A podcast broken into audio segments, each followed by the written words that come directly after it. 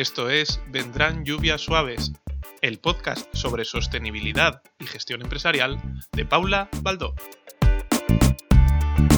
Bienvenida, bienvenido a un programa más de Vendrán lluvias suaves. Hoy te hablo de la estrategia de descarbonización a largo plazo nacional. Esta estrategia es un documento estratégico que muestra las múltiples oportunidades que podemos tener para crear empleo y para crecer económicamente teniendo en cuenta la decarbonización o descarbonización. Y nuestro gobierno la ha aprobado el 3 de noviembre, o sea, hace, eh, ahora mismo que lo estoy grabando en el 29, pues ya ves, hace poco más de 25 días, no llega a un mes. El nombre completo del documento y que te voy a dejar, por supuesto, en las notas del programa para que lo puedas descargar y leer es Estrategia a largo plazo para una economía española moderna, competitiva y climáticamente neutra en 2050. Y para abreviar un nombre tan largo, la tenemos como ELP 2050. La idea de esta estrategia es dar respuesta a lo que como país hemos firmado en el Acuerdo de París y básicamente es una hoja de ruta que pretende lograr la neutralidad climática no más allá del 2050. La idea de la estrategia es servir de guía para orientar las inversiones durante los próximos años y ver cómo podemos reducir nuestras emisiones de gases de efecto invernadero en un 90%, ahí es nada, respecto a 1990, o sea, el 90% respecto al 1990. Es decir, para que te hagas una idea, sería de pasar de 334 millones de toneladas emitidas en 2018, ahí es nada, a un máximo de 29 en 2050. Pero el título, el nombre de esta estrategia es eh, neutra, tiene la palabra neutra. Y hemos dicho el 90% respecto a los años 90. ¿Qué pasa con ese 10%? Pues la estrategia pretende que ese 10% que falta será absorbido por sumideros de carbono. No podemos olvidar que esto es estrategia, que esto es una hoja de ruta, así que no vamos a tener, para variar, acciones concretas. Si queremos acciones concretas, perdona, planes más específicos, vamos a tener que ir viendo lo que nos van a ir contando los planes nacionales integrados de energía y clima, que se hacen cada 10 años. Y el primero que tenemos eh, va a ser para el intervalo 2021-2030. La idea del programa de hoy es contarte un poco qué, qué, es ese documento, qué contiene, sin entrar en grandes detalles, y ver un poquito cómo te puede ser de utilidad si estás emprendiendo en el área sostenible si tienes en mente hacerlo o si tienes un proyecto que entre o un negocio entre dentro de los sectores que se puedan ver más afectados positiva o negativamente por esta estrategia. Entonces, ¿cómo es este documento? Bueno, en realidad el documento son dos. Por un lado vamos a tener lo que es la estrategia en sí, que son como unas 73 páginas más o menos, incluyendo la portada, contraportada y demás. Y luego vamos a tener un documento, otro PDF que se llama Anexos, que son 180 páginas, ahí es nada. Y ahí es donde está la chicha en realidad.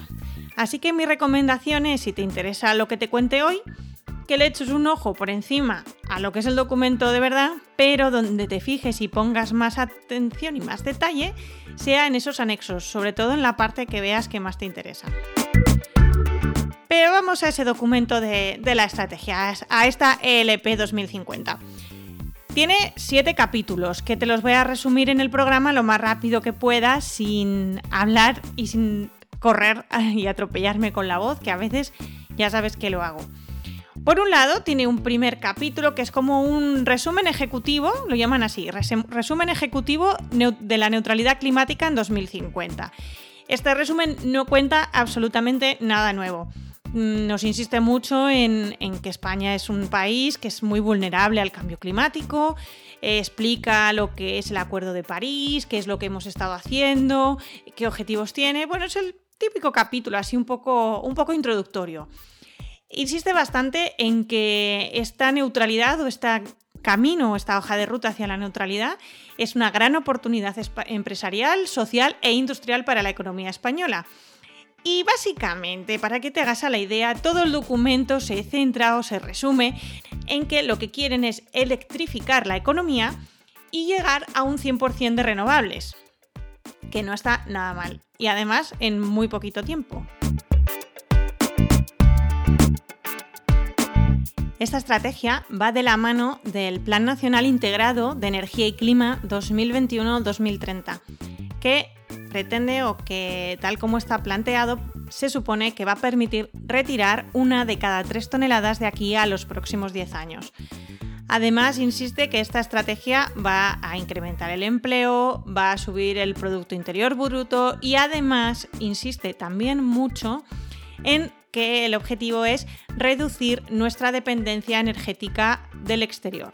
Es decir, que no tengamos que comprar tanta energía a otros países y seamos lo más autosuficientes posibles. Y esto más o menos es la introducción, en ese primer capítulo de resumen ejecutivo. Después tiene otro capítulo bastante interesante sobre oportunidades de la neutralidad climática, que desarrolla un poco más lo que te comentaba antes.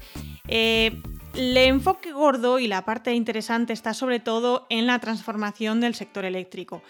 Y la idea es que no solo nuestro sector eléctrico sea 100% renovable, sino que todo el sistema energético nacional sea prácticamente también el 100% renovable en el uso final de la energía.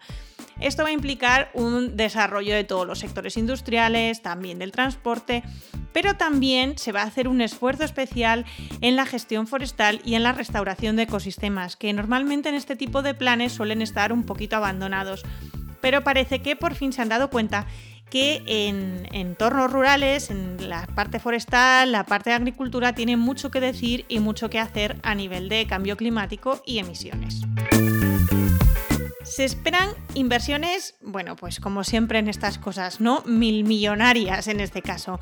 Calculan unas inversiones necesarias de 500.000 millones de euros, de los cuales solo, solo, tres, solo entre comillas 300.000 millones van a ser específicos para esta estrategia.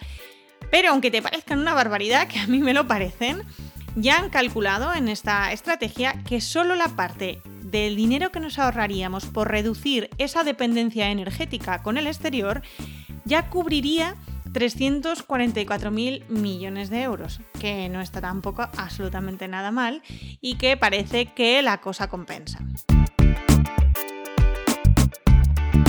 El siguiente capítulo va dirigido a mitigación y sobre todo se empeña, insiste, RQR con temas de eficiencia energética y reducción de consumos. Y también, evidentemente, lo que te decía antes, esa transición hacia lo renovable y de reducir la dependencia energética con el exterior. La idea es que cuando acabe este periodo, este, este periodo de años hasta 2050, prácticamente todo sea renovable, entre, con energía renovable, entre un 90 y un 100% de renovables. Salvo el transporte, que es nuestro talón de Aquiles y que se calcula que llegará pues, a un 79%, que no está mal, pero mm, va a tener dificultades bastante grandes, especialmente porque esa distancia hacia el 90-100% se lo vamos a tener que echar a la aviación. Curiosamente, el documento, se, eh, en vez de pasar de mitigación a adaptación, que es lo, tradicional, directamente pasa a hablar de sumideros naturales de carbono. Y eso que se supone que son solo un 10% de lo que, lo que se supone que se va a neutralizar. Pero insiste mucho en la cantidad de beneficios ambientales y beneficios socioeconómicos que vamos a tener por estos sumideros de carbono. Personalmente eh, me parece, y esto ya sí que es una opinión muy, muy personal, que se insiste demasiado en la parte de creación de superficies forestales, en fomentar una gestión forestal sostenible, en trabajar la cantidad de carbono que pueda haber en los suelos atrapados incluso en la restauración de humedales, que no me parece mal, pero no hay nada de foco o no, no habla de, la parte de sumideros no naturales, que también sería muy interesante trabajar. Aquí solo se ciñe a los naturales. Y personalmente creo que, que, en este país tenemos potencial para también generar sumideros artificiales y generar proyectos que también ayudarían muchísimo a esta neutralidad climática. Después de esta parte de sumideros, lógicamente sí que ya se habla de adaptación. Y la verdad es que aunque en el documento no sea la parte más larga o la más, extensa, la más extensa, sí que lo es en la parte de los anexos y entra en una cantidad de detalles realmente abrumadora. Pero para que te hagas una idea así de resumen, básicamente todo se basa en lo que es el Plan Nacional de Cambio Climático. A nivel personal, me parece súper interesante el esfuerzo extra que se va a hacer en materia de transparencia y rendición de cuentas, porque se espera que se hagan informes más periódicos de progreso de cómo va todo esto, que está muy bien y por ahora no hay mucha información, salvo cuando se cierran ciclos, ¿no? Parece que pues, si la estrategia es de aquí a 10 años, dentro de 10 años tendremos el informe y se pretende hacer cosas más a menudo. Y luego también eh, se pretende fomentar hacer presentaciones y compare comparecencias periódicas ante los principales órganos de gobierno, tanto nacionales como locales, que también es muy muy interesante. Además, este apartado de adaptación establece medidas para algunos sectores específicos, un montón, ¿vale? Muchísimas. Te destaco algunas que, bueno, a mí me parecieron que tenían algún interés especial, sobre todo a nivel económico a nivel de emprendimiento, porque, bueno, si estás en uno de estos sectores o, te interesa esta rama, puede que encuentres eh, formas de aplicarlo a tu negocio o a tu proyecto emprendedor. Por un lado, trabaja la parte de patrimonio natural y, biodiversidad y en este enfoque, pues lo que decía antes, un refuerzo muy potente en la conservación, en mantener ecosistemas, en mantener la resiliencia o generar mayor resiliencia en, ecosistemas promover la conectividad ecológica y incluyendo identificación y conservación de corredores ecológicos. Así que probablemente tengamos catálogos de este tipo de, cosas en breve. También la idea de integrar eh, la parte de adaptación en la planificación y gestión de áreas protegidas porque por ahora no se tenía muy en cuenta. En el área de agua y de recursos hídricos va mucho hacia promoción de uso eficiente de agua, eh, buscar aportar nuevos recursos de agua procedentes de desalación, de desalación con fuentes renovables, reutilización y muy interesante también la parte de revisión de concesiones. Va, va, a haber una importante revisión en este sentido porque se pretende adecuarlas a los recursos que ya hay, que muchas concesiones de uso de agua tienen muchos años y a lo mejor cuando se dieron no había los volúmenes de calidad de aguas o, volumen de aguas como los que hay ahora, sino que serían bastante mayores. También trabaja en el área de suelos y de certificación. Se va a hacer un programa específico de acción nacional para contra la desertificación y además se va, pues lo que estaba comentando antes, promoción de creación de superficies forestales, fomentar la gestión forestal, etcétera, etcétera.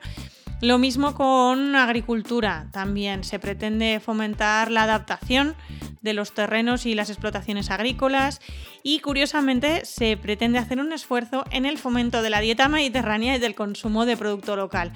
Me encanta la, idea tanto de la dieta mediterránea como lo del producto local y, puede ser muy interesante a la hora de mm, planificar un poquito la gestión agrícola. También habla de planificación de gestión forestal, con lo mismo que te comentaba antes, y considerar sobre todo el cambio climático en, planificar estas reforestaciones. En general, eh, muchísimas de las actuaciones, de hecho, van enfocadas a incluir el criterio de cambio climático en un montón de cosas. Eh, en ciudad, por ejemplo, en a la hora de hacer planificación urbanística, a la hora de hacer trabajar con áreas costeras, pues cómo integrar los riesgos costeros o cómo desarrollar herramientas de análisis de riesgos en costas. En medio marino lo mismo, en movilidad y transporte, integración pues de los riesgos del cambio climático en gestión y mantenimiento de infraestructuras. En general todo va muy por esa línea. Luego tenemos un, capítulo 6 que habla sobre la descarbonización sectorial Y aquí sí que también es bastante interesante lo que hay más que en el documento, lo que hay en los anexos, ¿de acuerdo? Pero la idea un poquito es que va a haber como seis bloques eh, principales en los cuales se va a trabajar esta descarbonización. Por un lado está el gestor, o sea, el gestor no, perdón, la generación eléctrica, especialmente el sector eléctrico renovable, que es hacia donde van a ir todos los esfuerzos, o casi todos. Va a haber mucho enfoque también hacia transporte y movilidad.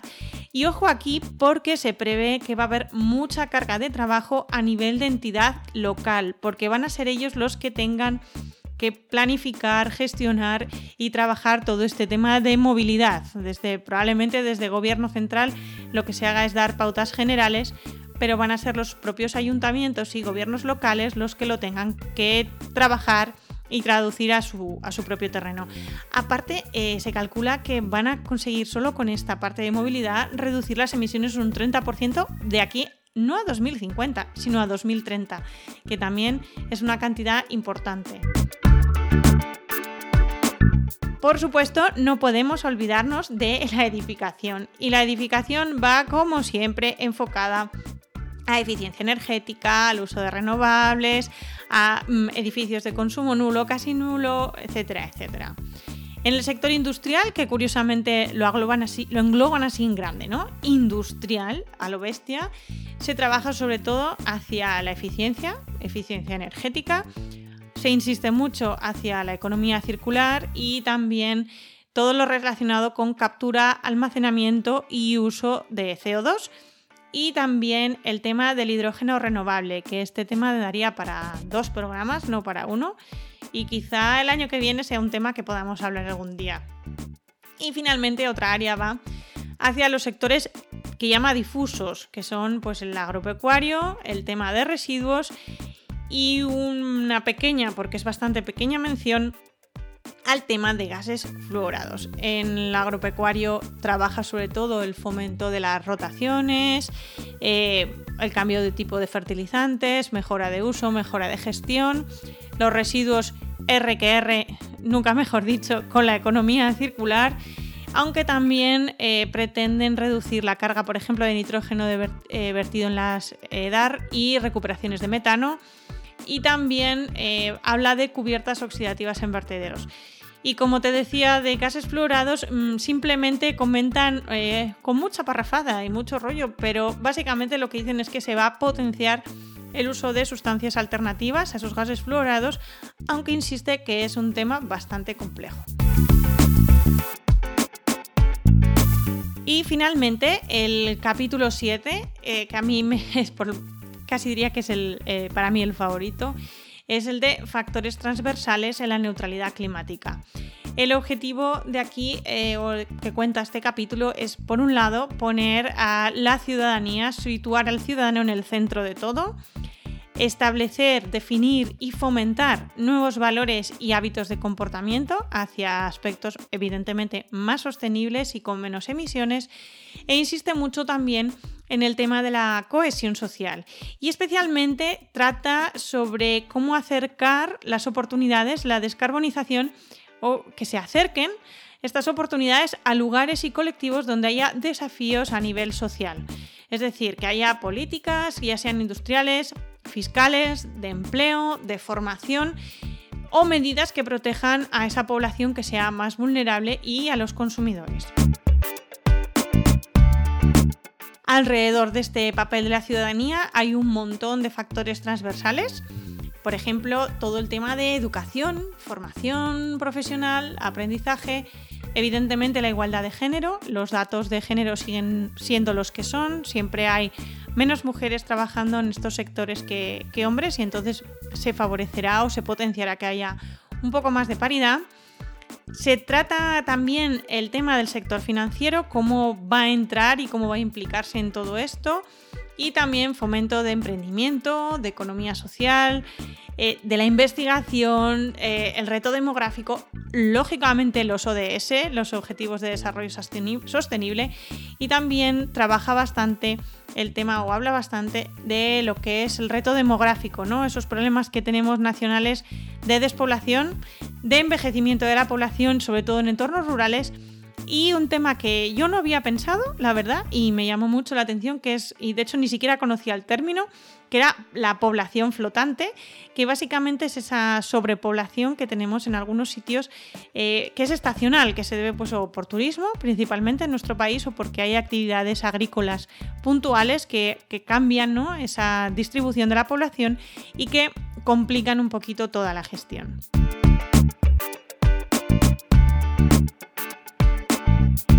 Básicamente esto que te he contado en lo más rápido que he podido, casi más de 200 páginas en, 20 minutos, es nuestra estrategia.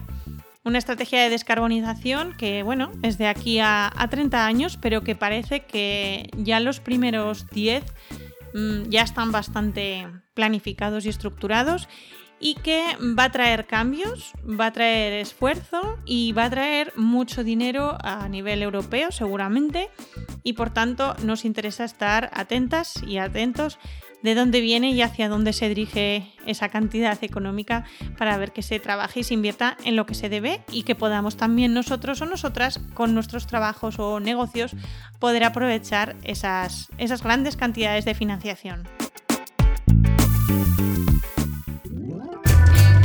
Y con esto termino aquí. Espero que el programa de hoy no te haya parecido especialmente denso. Leer el documento sí que lo ha sido. Pero, pero bueno, la idea era que yo te había prometido que me lo iba a leer por ti y te lo iba a contar un poco. Y esa era mi idea para hoy. Ya sabes que cualquier comentario, cualquier pregunta, puedes escribirme eh, pues un email, por ejemplo, a lluviasuavespodcast.gmail.com también me tienes directamente en Twitter en arroba apicoypaula, que de hecho es lo que uso prácticamente para cualquier red social. Y si no, la, del trabajo es arroba en viral. Ya sabes que además eh, este programa pertenece a la red de podcast Podcastidae, así que lógicamente podrás escucharme a mí y a un montón de programas más en la página www.podcastidae.com. ya sabes, cualquier cosa que quieras, ya tienes los datos de contacto y te animo a que escuches no solo este programa, sino muchos otros súper interesantes que también están en la red de podcast. Hasta luego.